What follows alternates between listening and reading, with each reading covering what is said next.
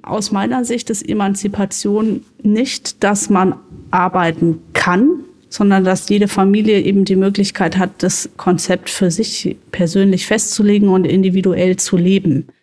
Frau Doktor, übernehmen Sie.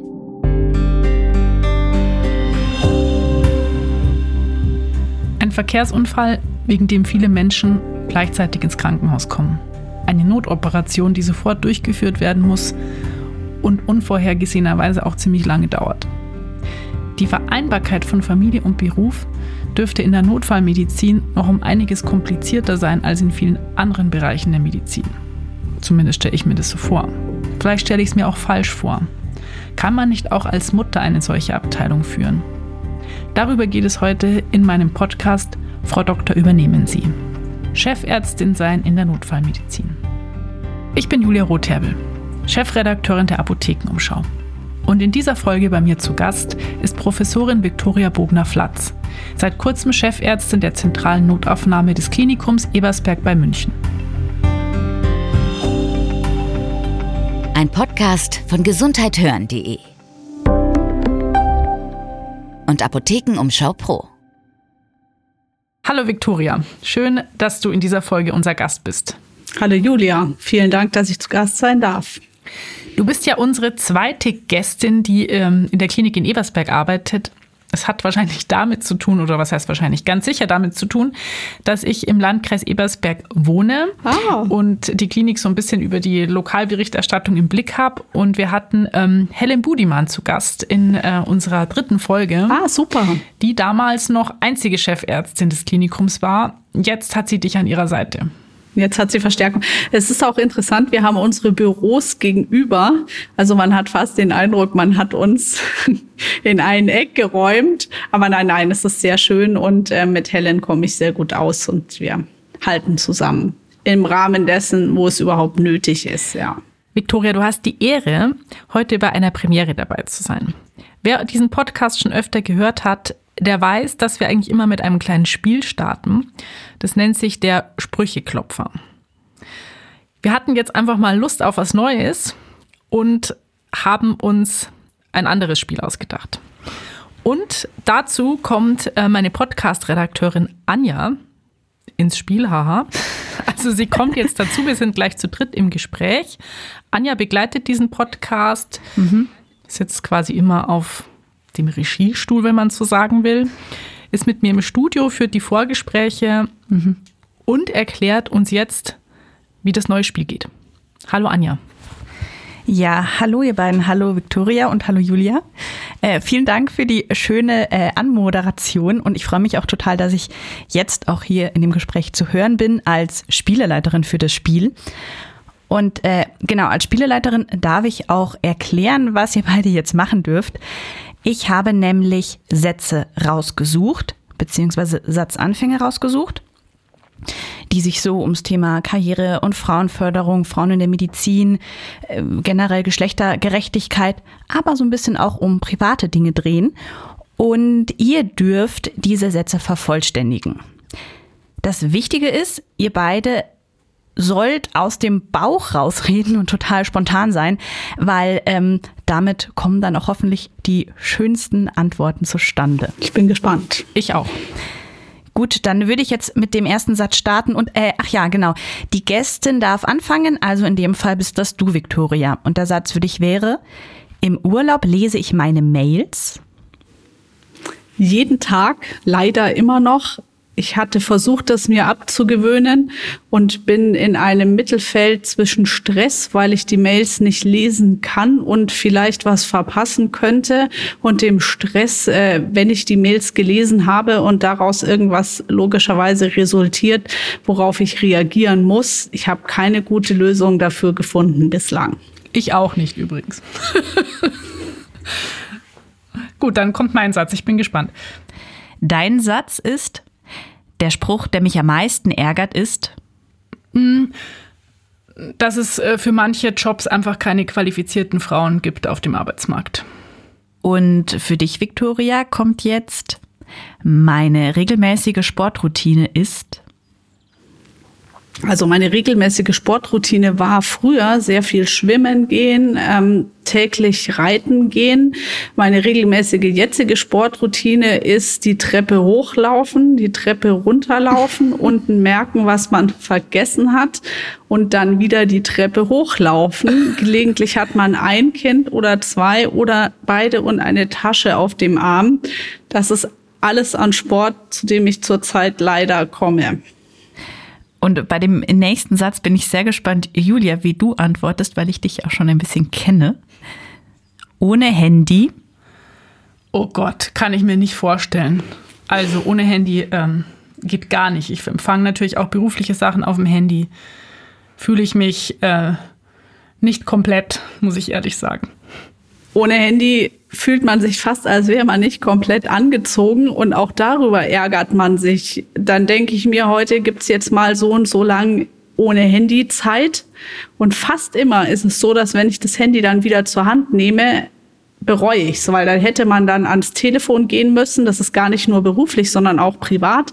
Dann versucht man den Rückruf und erreicht die Person nicht. Oder noch besser, man geht ohne Handy, man stelle sich vor, einkaufen und kommt nur mit der Hälfte zurück. Also leider ist es mittlerweile kaum noch vorstellbar ohne Handy. Da wird mein Mann auch lachen, der mir immer wieder vorschlägt, doch eine kurze ohne Handyphase einzulegen und beobachtet mich dann wie in einer medizinischen Feldstudie, wie nervöser ich werde mit der der Zeit. Dem gelingt es nämlich ganz gut. Okay, Victoria, du bist wieder an der Reihe mit dem Satz, Ungerechtigkeit begegne ich? Meistens offensiv. Und zwar dann offensiv, wenn ich das Gefühl habe, man kann was ändern und es bringt was. Und wenn es einfach nichts bringt, dann ignoriere ich es auch manchmal. Der letzte Satz ist jetzt nochmal für dich, Julia wenn mir nur früher jemand gesagt hätte, das?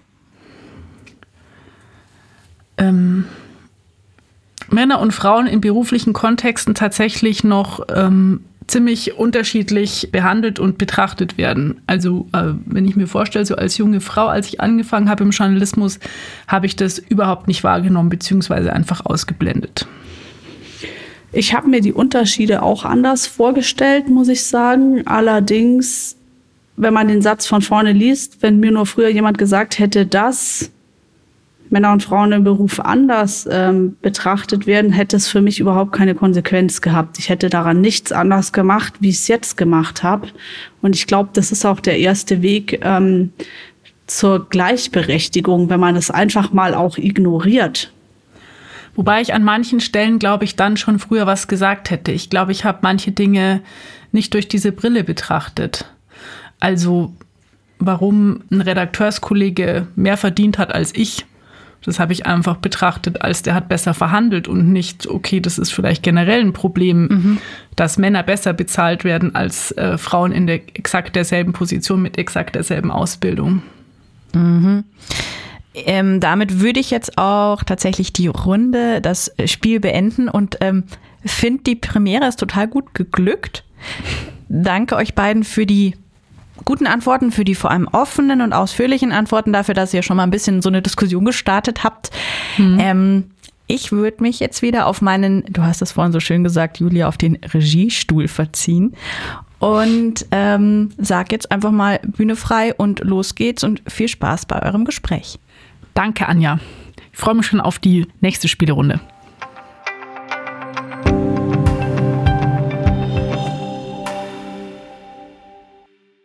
Victoria, du bist ja jetzt äh, zu Gast in diesem Podcast. Du warst allerdings auch schon mal bei uns in der Apothekenumschau Printausgabe. Da ging es auch um Frauen in der Medizin. Ich fand die Überschrift, die meine Kollegin sich damals ausgedacht hat, ziemlich genial. Dr. Brinkmanns Töchter in Anspielung auf diese Schwarzwaldklinik-Klischees von mittelalten weißen Männern in ebenfalls weißen Kitteln. Und damals hast du unter anderem darüber berichtet, dass du morgendliche Teamsitzungen mit Führungskräften aus dem Rettungsdienst ähm, eröffnest mit Guten Morgen, die Herren, weil außer dir äh, wenig Frauen im Raum sind. Warum würdest du denn sagen, ist es speziell auch in diesem Notfallmedizinbereich so, dass immer noch wenig Frauen anwesend sind in solchen Teamsitzungen? Das muss man sich tatsächlich fragen. Also in der Rettungsmedizin oder wenn man gerade den Kreis der ärztlichen Leiter Rettungsdienst anschaut, ist es tatsächlich so, dass es in ganz Bayern mittlerweile nur noch zwei Frauen gibt. Ähm, das ist eine Kollegin aus Augsburg und mich. Okay. Und das wundert mich schon. Ich kann es nicht genau sagen, woran es mhm. liegt. Vielleicht auch, weil eben dieses Rettungsblaulichtgeschäft doch noch immer eine Männerdomäne ist. Und ich sehr gespannt bin, wie sich das über die nächste Zeit verändert, weil wir auch sehen, dass im Bereich der Notfallsanitäterinnen immer mehr Frauen den Beruf ergreifen zum Glück und der Beruf dadurch auch nicht nur wie in der Medizin, sondern auch ähm, in der Notfallmedizin hinsichtlich der Notfallsanitäterinnen deutlich familienfreundlicher werden mussten. Das sind ganz große Herausforderungen, die man da hat. Genau, das ist das, was ich mir eben gedacht habe, aber ist vielleicht auch ein Klischee, dass man sich vorstellt, äh, dass die Notfallmedizin noch familienunfreundlicher ist als vielleicht viele andere Bereiche in der Klinik weil man dort natürlich keine geplanten Eingriffe hat in der Regel. Ist es denn so, dass die Familienfreundlichkeit äh, gering ist?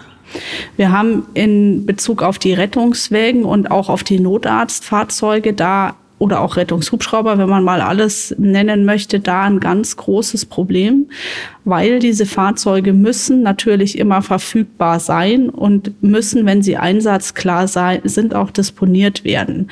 Und so kommt es ganz häufig dazu, dass die Dienstschichten nicht nur nicht pünktlich beendet werden, sondern extrem unpünktlich mit Riesenzeitverzug, manchmal ein, zwei Stunden. Jetzt denkt man sich beim Notarztdienst, na gut, das mache ich ja nicht jeden Tag, da bin ich halt dann mal zwei, drei Stunden drüber. Aber wenn jetzt eine Notfallsanitäterin oder auch ein Notfallsanitäter, der eine Frühschicht hat und seine Kinder abholen muss um 14 Uhr, weil einfach die Kinderbetreuung dann vorbei ist, der kann nicht fast jeden Tag da drüber sein und auch unkalkulierbar drüber sein und in einer Art und Weise, wo er sich in dieser Zeit nicht mal melden kann mhm. und nicht mal sagen kann, es tut mir leid, ich kann gerade nicht kommen, weil der halt am Patienten beschäftigt ist. Das ist ein sehr großes Problem in ganz wahrscheinlich Deutschland und derzeit auch noch nicht richtig gelöst. Gäbe es denn deiner Meinung nach praktikable Lösungen? ist gerade schwer vorstellbar für mich, nachdem was du erzählt hast. Das ist schwer vorstellbar. Es, wir stehen da ja sogar mit den Ministerien in Kontakt dazu. Es gibt vielleicht die Möglichkeit, dass man tatsächlich ein zweites Fahrzeug im laufenden Einsatz zur Ablöse schickt. Das hat auch verschiedene Nachteile und ist auch nicht gut praktikabel. Aber im Moment fällt uns da keine ähm, goldene Superlösung ein dafür.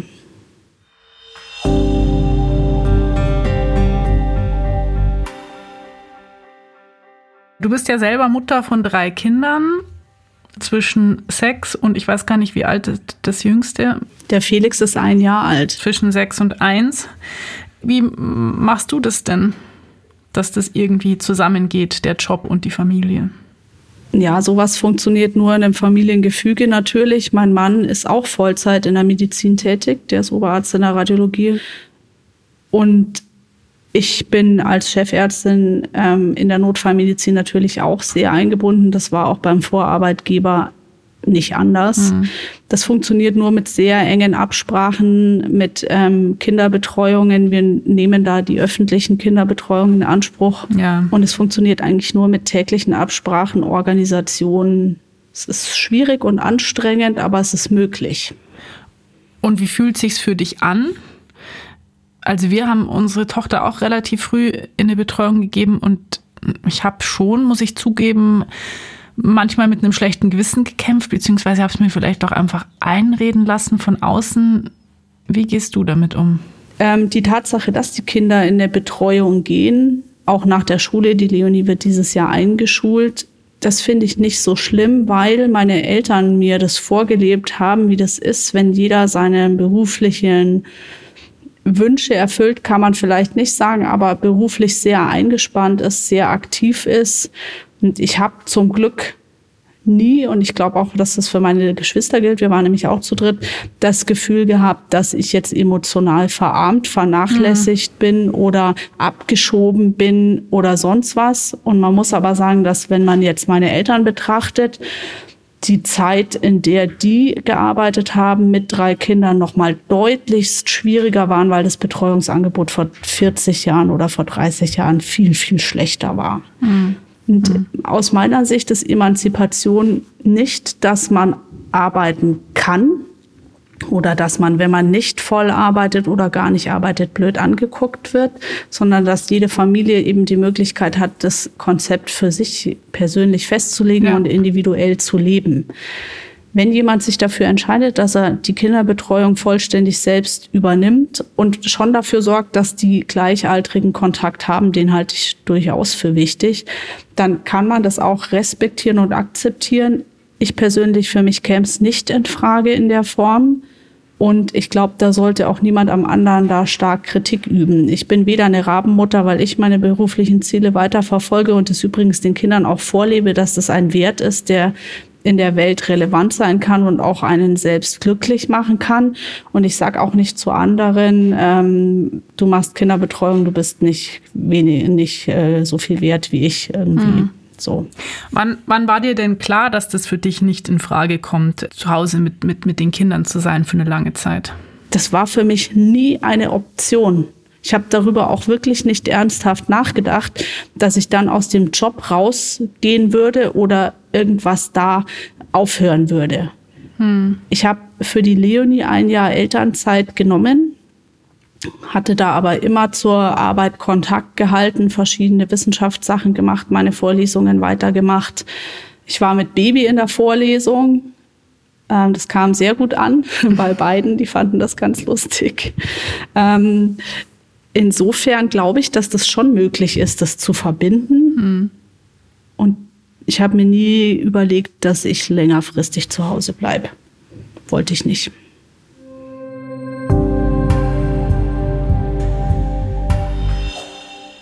Wie war das denn äh, von Seiten deiner Arbeitgeber? Also waren diese private äh, Voraussetzung, dass du eben drei Kinder hast, jemals irgendwie Bestandteil von Diskussionen über deine Karriere, von wegen, ja, ist ja schön, dass sie sich auf die Stelle bewerben, aber sind sie dann nicht ständig zu Hause bei dem kranken Kind?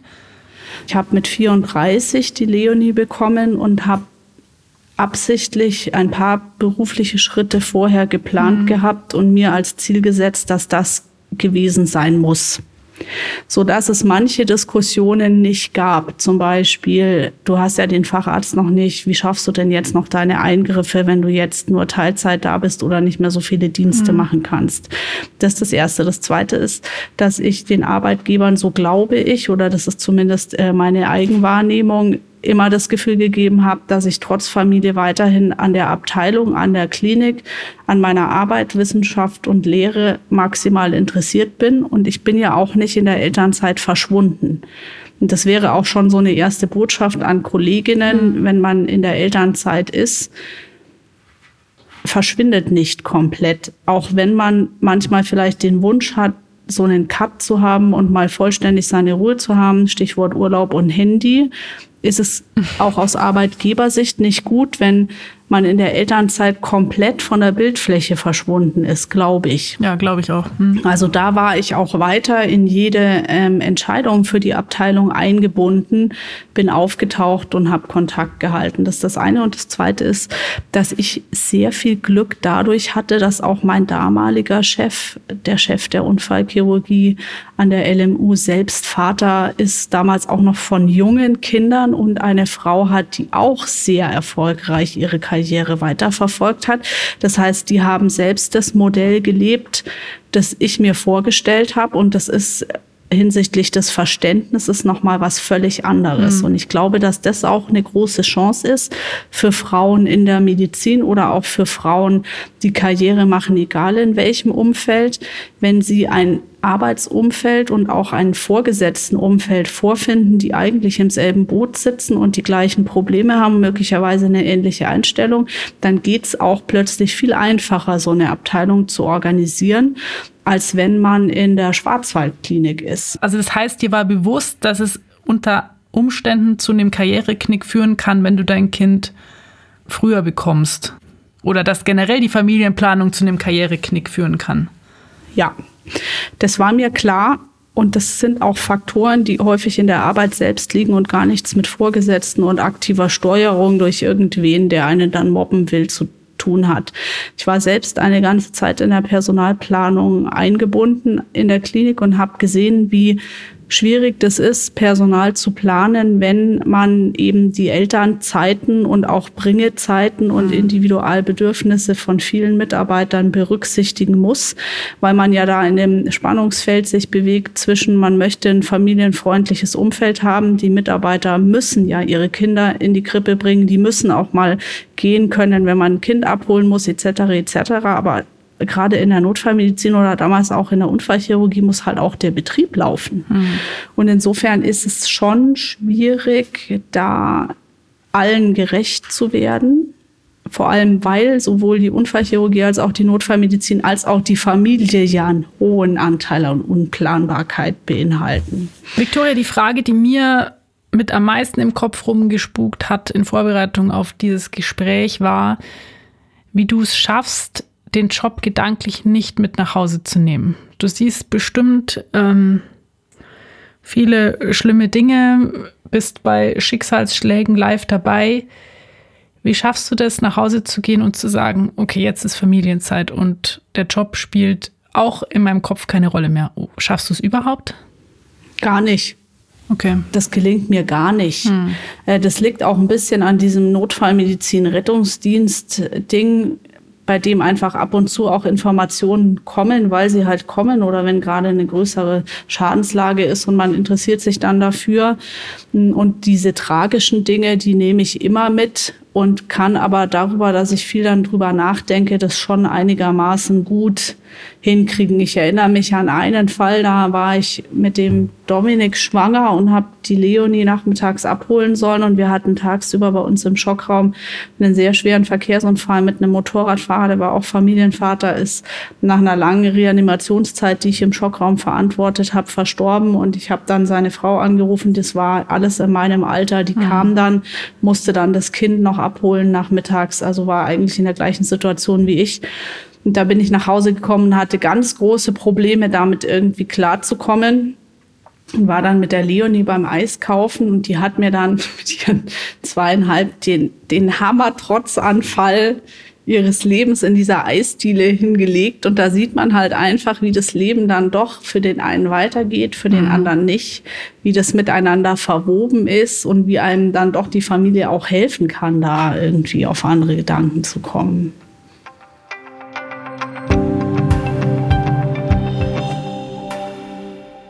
Du hast im Vorgespräch ja auch gesagt, äh, dass Familie, Beruf und Karriere mit, wenn man das vereinbaren will, dass das mit sehr viel Einsatz verbunden ist und durchaus auch anstrengend sein kann. Warum würdest du es immer wieder so machen? Würdest du es immer wieder so machen, wäre vielleicht die erste Frage. Ja, absolut. Ich würde alles genauso wieder machen. Auch die Fachrichtung nochmal so wählen, ähm, es hängt ja nicht nur von einem selber ab, ob man es nochmal so machen würde, sondern die anderen 50 Prozent ist ja auch der Ehepartner, Lebenspartner mhm. oder Partnerin, der sowas natürlich mittragen muss, den man übrigens auch erstmal finden muss. Aber ja. ja, würde ich jederzeit alles wieder so machen, ist aber sehr anstrengend weil man natürlich ähm, die alle Komponenten miteinander verbindet. Ich persönlich wäre mit einer Komponente weniger nicht glücklich, würde mich nicht erfüllt fühlen.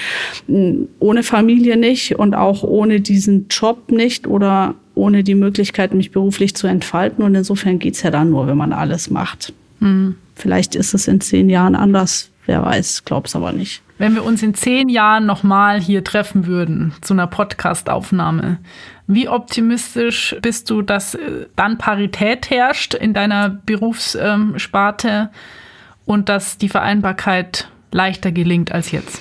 Also von Parität herrschen, glaube ich, braucht man nicht reden. Ähm, das wird mhm. nicht so sein. Und das liegt auch daran, dass viele Kolleginnen von mir sich ja nicht dafür entscheiden, sich ihr Leben lang so zu stressen. Und das ist so, dass man sich sehr, sehr stresst für die Kombination aus dem allen. Findest du es schade, dass es ohne jetzt, ich will nicht, will nicht wertend sein, aber findest du es einfach schade, dass so wenige Frauen sich dann für dieses Modell entscheiden, für das du dich entschieden hast? Ja klar, total schade. Ich habe mich ja auch dafür eingesetzt und auch immer wieder versucht, Kolleginnen zu fördern und auch meine Inhalte und Vorschläge weiterzugeben. Und ich habe aber gesehen, dass es einigen nicht gelungen ist, diesen Sprung Arbeit und die Karriere in der Arbeit zu verfolgen. Es geht ja auch nicht nur darum, dass man jeden Tag als Arzt arbeitet, sondern auch, dass man versucht, eben weiter voranzukommen und die Familie so zu vereinbaren. Also Parität, glaube ich, in zehn Jahren, äh, das ist ähm, auch unrealistisch, da bin ich bei dir. Aber dass wir uns zumindest vielleicht mal über die 10% äh, Führungsquote bei den Frauen in der Medizin bewegen, das wäre natürlich top. Ja, vor allem, weil die Schere ja immer weiter aufgeht und es immer ungleicher wird. Die ich weiß nicht, wie hoch ist der Anteil der Medizinstudentinnen aktuell? Der ist ja deutlich höher als der Männer. Das hat auch ein bisschen was mit dem absurden Numerus Clausus zu tun, kann sein. Also ich glaube, er steuert auf die 70 Prozent zu. Ja, das heißt, wir haben immer mehr Frauen in der Medizin und die werden von immer mehr Männern geführt. Das ist ja absurd. Ja, ja ist ja. echt absurd, ja.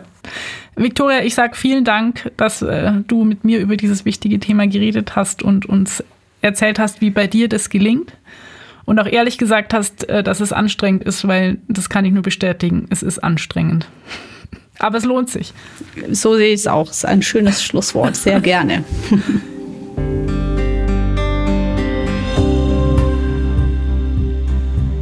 Das war mein Gespräch mit Professorin Viktoria Bogner-Flatz. Ich hoffe, es hat beim Zuhören genauso viel Spaß gemacht wie beim Aufnehmen ich freue mich über Feedback. Gerne E-Mail senden an redaktion.gesundheithören.de.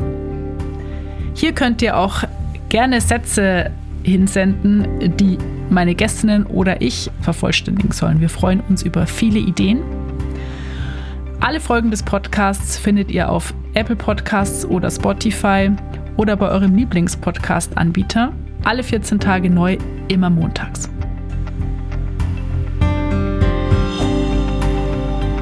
Ein Podcast von gesundheithören.de und Apothekenumschau Pro.